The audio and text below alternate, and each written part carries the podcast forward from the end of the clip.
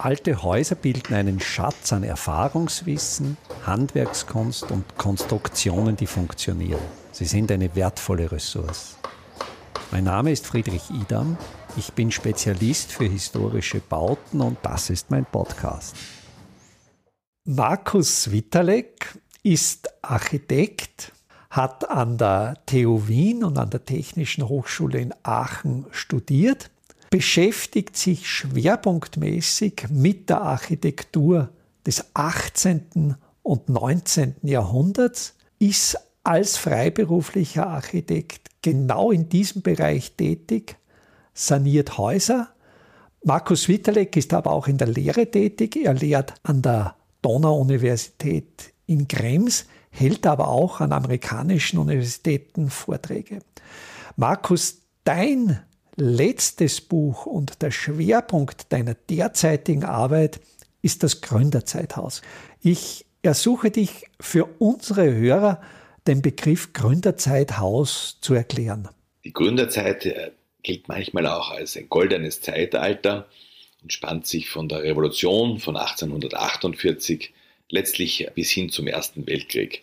Das heißt, wir umreißen hier eine, eine Epoche, die mehrere Jahrzehnte gedauert hat und die eigentlich Konsequenz ist aus der industriellen Revolution, aus dem Einsatz von Kohle, also einem fossilen Energieträger, der aber einen wahnsinnigen Beitrag geleistet hat, um äh, die Mobilität zu ermöglichen. Äh, mit dem Bau der Eisenbahnen konnten Personen aber auch Baustoffe und Güter transportiert werden. Und nur so war dieser gewaltige Bauboom, der in der Gründerzeit, in der Regel von Gründervätern, Gründermütter gab es damals weniger, überhaupt möglich gemacht worden ist. Und es war sozusagen ein Zusammenwirken aus technischen Möglichkeiten, aus den gesellschaftlichen Rahmenbedingungen und, und vor allem aus den wirtschaftlichen Rahmenbedingungen, äh, die dazu geführt haben, dass insbesondere Städte ein großes Wachstum erlebt haben und äh, auch viele europäische, mitteleuropäische Städte ihr Erscheinungsbild wesentlich aus dieser Epoche geprägt sind. Ich finde es ja persönlich spannend, dass sich in der Gründerzeit, also ab den 1850er Jahren sich in der Produktion der Baustoffe, denkt zum Beispiel jetzt an die Ziegelproduktion, durch die Einführung des Ringofens, sich extreme Effizienzgewinne ergeben haben. Wenn ich da richtig informiert bin, ist der Energieverbrauch pro Ziegel um 90 Prozent gesunken, aber das Produkt, der Ziegel, stand in der baukulturellen Tradition. Also es wurde im Prinzip dasselbe Baumaterial, das vorher verbaut wurde, Ziegel und Kalk, genauso weiter produziert, nur wesentlich energieeffizienter. Ja, also diese Einschätzung teile ich. Ein Baustoff, der vielleicht auch noch eine große Rolle spielt, ist natürlich Holz. Wesentliche Bauteile eines Gründerzeithauses, ich denke, da waren die, die Holztramdecken, aber auch die hölzernen Dachstühle und letztlich auch sozusagen der relativ hohe Anteil an äh, Oberflächengestaltungen, das heißt äh, Fußböden, aber auch natürlich äh, Tür- und Fensterelemente und einiges mehr waren aus Holz. Also Ziegel, Kalk und Holz sind sicherlich sozusagen die wesentlichsten Bestandteile. Die Gründerzeitbauten werden ja auch als Zinshäuser bezeichnet. Das sind aber eben nicht nur die Zinshäuser, es entstanden in dieser Epoche genauso Luxusbauten an der Ringstraße, es standen die staatlichen Prachtbauten an der Ringstraße, aber diese Gründerzeithäuser werden ja auch heute noch 100, 150 Jahre nach ihrer Errichtung nach wie vor bewohnt. Ich denke, es ist immer noch ein großer Anteil der Wiener Bausubstanz sind immer noch Gründerzeithäuser.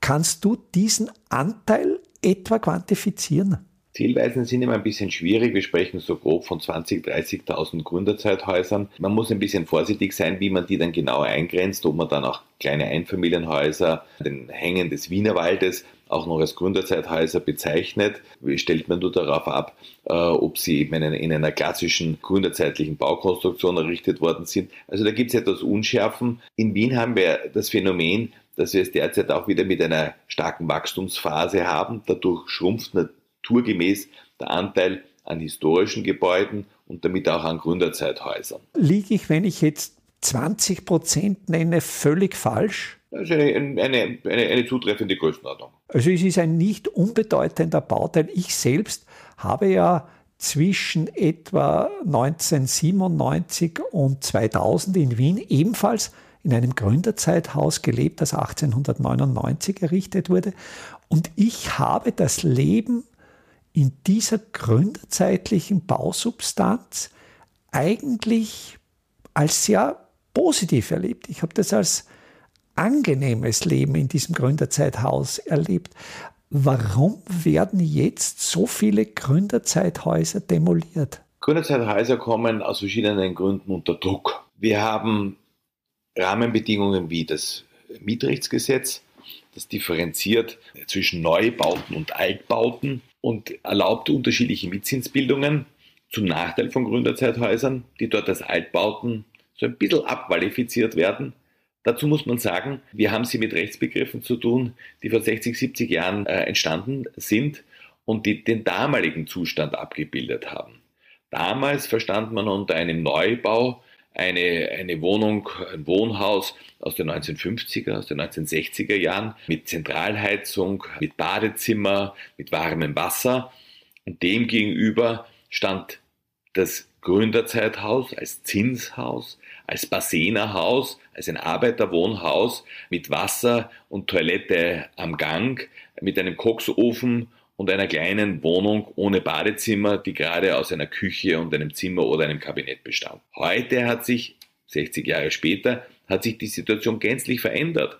Wir haben auf der einen Seite Wohnungen aus den 1950er, 60er Jahren, die in einem schlechten bautechnischen Zustand sind, mit einer schlechten Wärmedämmung, mit mangelhaftem Schallschutz, mit kleinen, engen Räumen, mit einer Raumhöhe von gerade einmal 2,50 Meter bei Gründerzeithäusern haben wir zumindest etwa drei Meter, manchmal drei Meter, fünfzig, manchmal sogar vier Meter Raumhöhe, also ein wesentlich größeres Luftvolumen. Wir haben in den letzten drei Jahren gelernt, wie wichtig es ist, gut durchlüftete Räume zu haben. Gründerzeithäuser tragen allein aufgrund der größeren Raumhöhe nicht unmaßgeblich zu diesem angenehmen Raumklima und einer guten Raumluft bei.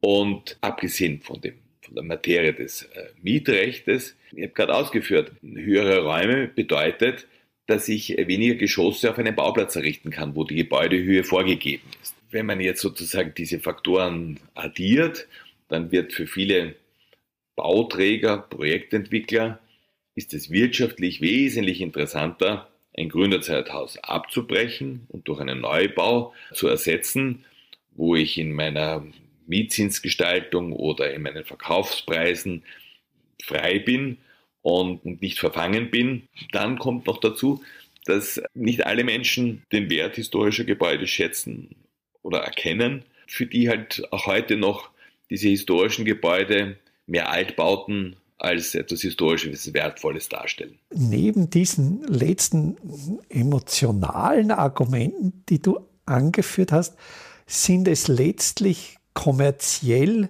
juristische Gründe, die zur Demolierung von Gründerzeithäusern führen, aber nicht deren bauphysikalische Performance und auch nicht deren strukturelles Gefüge. Ich erinnere mich, als ich eben in meiner Studienzeit in einem Gründerzeithaus gelebt habe, lebte ich in einer WG, wir haben damals drei sogenannte Zimmer-Kuchel-Kabinettwohnungen mit jeweils etwa, glaube ich, 42 Quadratmetern zusammengelegt.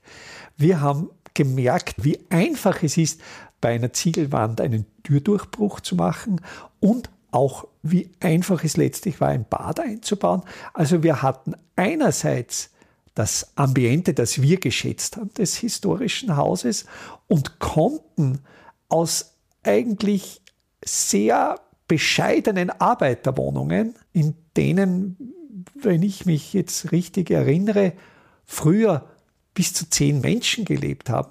Natürlich mit einer Erhöhung der Quadratmeterzahl pro Person, aber wir konnten letztlich aus dieser gegebenen Grundrissstruktur eine für völlig andere Bedürfnisse hervorragende Wohnung schaffen und das letztlich minimalinvasiv. Ja, da sprichst du mir aus dem Herzen.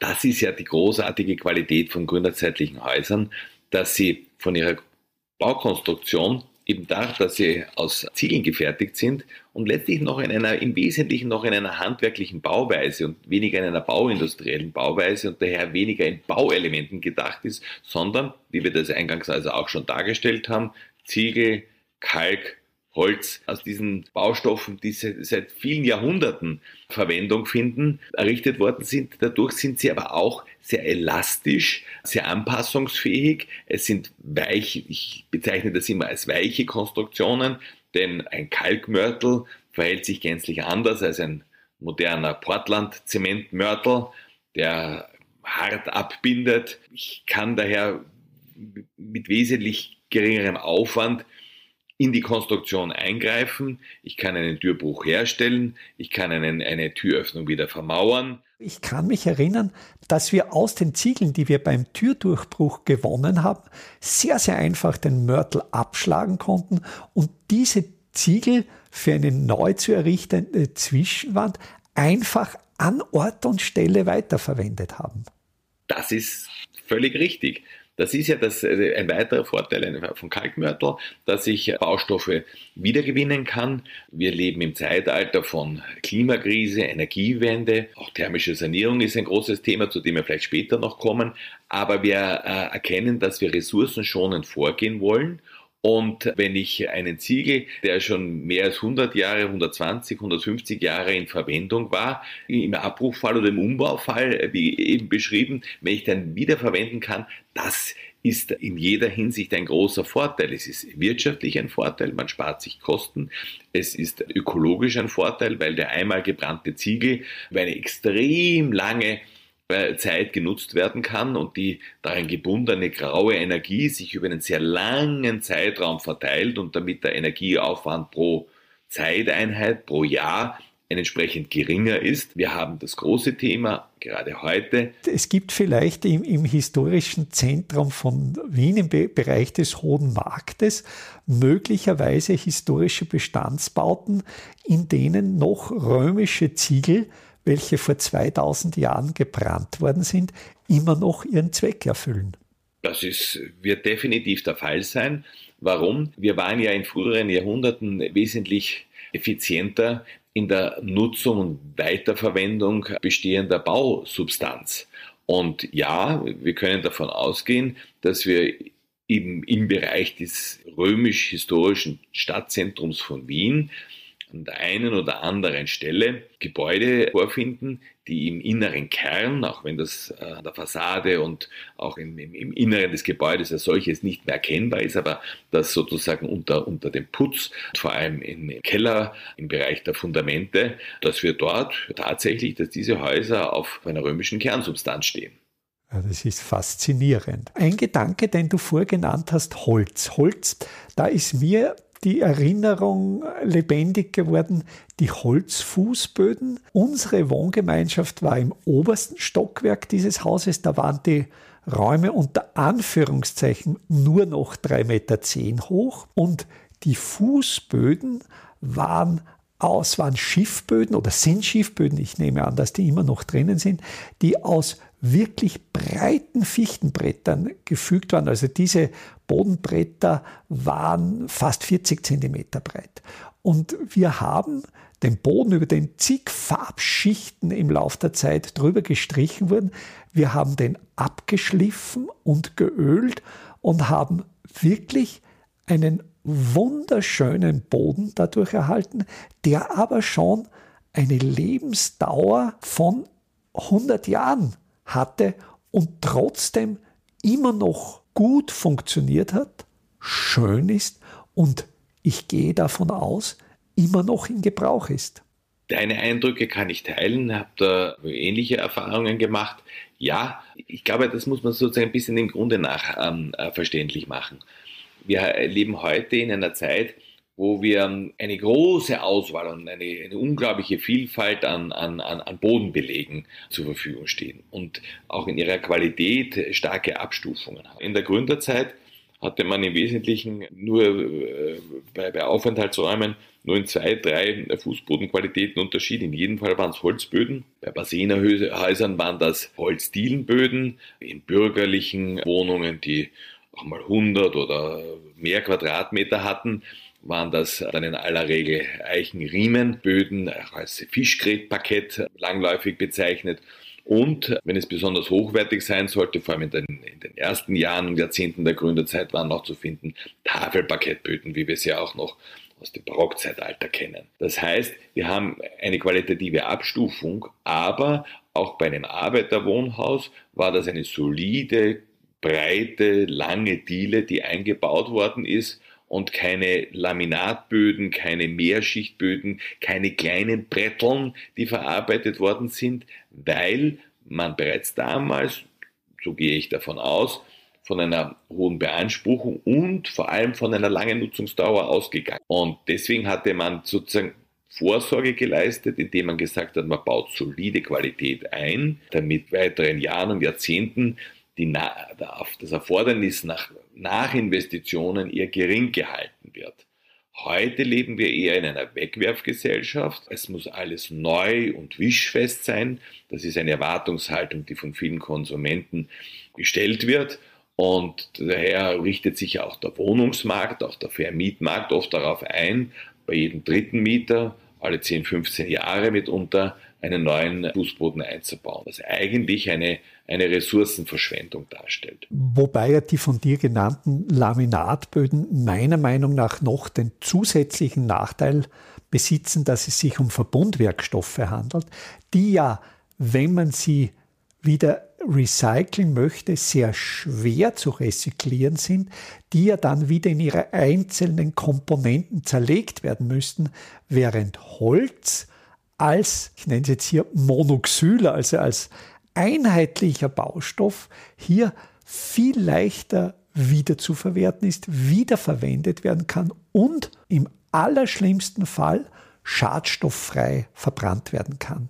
Ich möchte hier noch eine ganz kurze Einfügung machen. Du hast in deiner vorigen Stellungnahme den Begriff Bassenerhaus verwendet. Bassenerhaus für Arbeiterwohnhaus. Ich weiß nicht, ob allen Hörern dieser Begriff geläufig ist. Ich ersuche dich einfach, diesen Begriff der Bassener noch einmal zu erläutern. Sehr gerne. Das Bassener Wohnhaus ist ein Phänomen, das es heute in, in dieser Form praktisch nicht mehr gibt.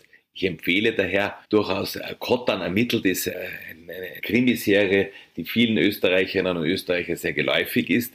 Hartelgasse 16a beschreibt einen Mord in so einem Bassenerhaus. Da kann man alle Bestandteile dieses Hauses gut mitverfolgen. Es gibt eine, eine Hausbesorgerin, äh, die den Ein- und Ausgang kontrolliert. Es gibt natürlich keinen Aufzug, es gibt Stiegenläufe und äh, die Bassena ist in jedem Gang zu finden. Es handelt sich dabei um einen Wandbrunnen außerhalb des Wohnungsverbandes im Nahbereich der Toiletten wo verschiedene Haushalte vom gesamten Stockwerk in aller Regel die einzige Möglichkeit hatten, Wasser äh, zu entnehmen. Und die Bassena wurde auch zu einem Treffpunkt der Hausbewohner und äh, daraus abgeleitet gibt es den sogenannten Bassener Tratsch, eben der Tratsch, der an der Bassena die Informationen, die dort ausgetauscht worden sind, die wohl nicht immer sozusagen zum Vorteil anderer Personen waren, aber äh, die die Lebendigkeit der Hausgemeinschaft äh, sehr deutlich zum Ausdruck bringen. Danke, das war jetzt sehr instruktiv und ich versuche einen Link zu der von dir genannten Kotan-Folge zu finden und ihn in die Show Notes zu stellen. Ein Aspekt, der mir noch wichtig erscheint, ist die bauphysikalische Performance dieser Gründerzeithäuser.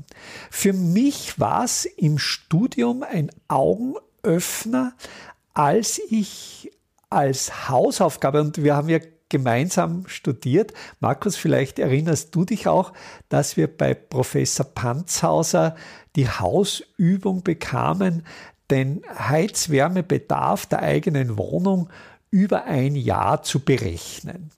Und ich habe damals natürlich als braver Student sehr, sehr gewissenhaft diese Hausübung ausgeführt, mehrmals durchgerechnet, sorgfältig gerechnet und habe dann das Endergebnis mit meinem tatsächlichen Gasverbrauch verglichen und habe dann die äußerst erstaunliche Feststellung gemacht, dass ich trotz des Verbrauchs an Gas fürs Kochen und für die Warmwasserbereitung, die ja in dieser Rechnung des Heizwärmebedarfs gar nicht berücksichtigt waren, in der Realität sogar noch weniger Gas brauchte, als nach Rechnung nur für den Heizwärmebedarf herausgekommen ist. Und da bin ich stutzig geworden und habe zu überlegen begonnen, warum hat das Gründerzeithaus, wenn man es nach U-Wertberechnung, nach Normberechnung berechnet, eine so schlechte bauphysikalische Performance und warum ist es in Wirklichkeit viel besser? Natürlich erinnere ich mich an unseren Professor Banzhaus und auch an die gestellten Aufgaben. Und ja, wir haben das Phänomen, dass wir es einerseits mit Berechnungsmodellen zu tun haben, bei denen, denen wir ja Bauteilen Werte zuordnen und auf der anderen Seite eben den empirischen Verbrauch, der zu einem anderen Ergebnis führen mag. Darf in Erinnerung rufen, vor zehn Jahren haben viele Menschen geglaubt, wenn sie ein Dieselauto kaufen, dass sie ein besonders emissionsarmes Auto kaufen. Nach dem Dieselskandal wissen wir, wie diese Abgaswerte zustande gekommen sind, nämlich einerseits unter der Zuhilfenahme von Abschaltelektronik und andererseits weil diese Abgastests auf sogenannten Prüfständen abgenommen worden sind mit einer ganz speziellen Prüferanordnung, die aber den Praxisbetrieb überhaupt nicht abgebildet hat. Das hat dazu geführt, dass diese errechneten Werte mit den tatsächlichen Emissionswerten überhaupt nicht zusammengepasst haben. Es ist damit zu rechnen, dass umgekehrt bei den Hinblick auf die Bauphysik und im Hinblick auf die Bewertung von Bauteilen, von historischen, von Gründerzeithäusern einerseits und von modernen Häusern, Neubauten andererseits, dass es hier auch zu entsprechenden Abweichungen kommt. Dass einerseits statische Zustände abgebildet werden, wo wir es in der Praxis aber mit dynamischen Zuständen haben, dass wir einzelnen Bauteilen, wie beispielsweise Holzkastenfenstern, einen sogenannten U-Wert, einen Wärmedurchgangswiderstand zuordnen, der aber letztlich nur einem sehr schlecht gewarteten Fenster, also einem Fenster, das in einem schlechten Zustand ist, das vielleicht von vornherein schon etwas undicht ist oder etwas stärker, eine größere Undichtigkeit hat, als es eigentlich der Konstruktion zufolge aufweisen sollte. Das heißt, wir haben hier ein Dilemma zwischen der Theorie und der Praxis, zwischen Rechenmodellen und empirischen, das heißt tatsächlichen Energieverbrauch. Und Ziel sollte es sein, dass wir Berechnungsmodelle weiterentwickeln und sie näher an die tatsächlichen äh, Gegebenheiten heranführen. Die Fortsetzung dieses Gesprächs hören Sie in der nächsten Episode. Einfache, aber schlaue Handwerkstechniken können Sie jetzt auch in der Praxis erlernen. Im Rahmen der Kulturhauptstadt Europas 2024 Bad Ischl bieten wir Ihnen im Salzkammergut heuer Workshops zu Arbeitstechniken der Simple Smart Buildings an. Es wird dabei ums Kalkbrennen, Kalklöschen und den gekonnten Umgang mit Kalkmörtel gehen. Sie lernen, alte Kastenfenster wieder in Stand zu setzen und besuchen Häuser, die von ihren Besitzern renoviert worden sind. Zum Abschluss der Workshop-Reihe im Herbst 2024 können Sie von international renommierten Profis die Lehmbautechnik in Theorie und Praxis lernen. Wir würden uns freuen, wenn wir Sie für den einen oder auch für mehrere Workshops begeistern könnten.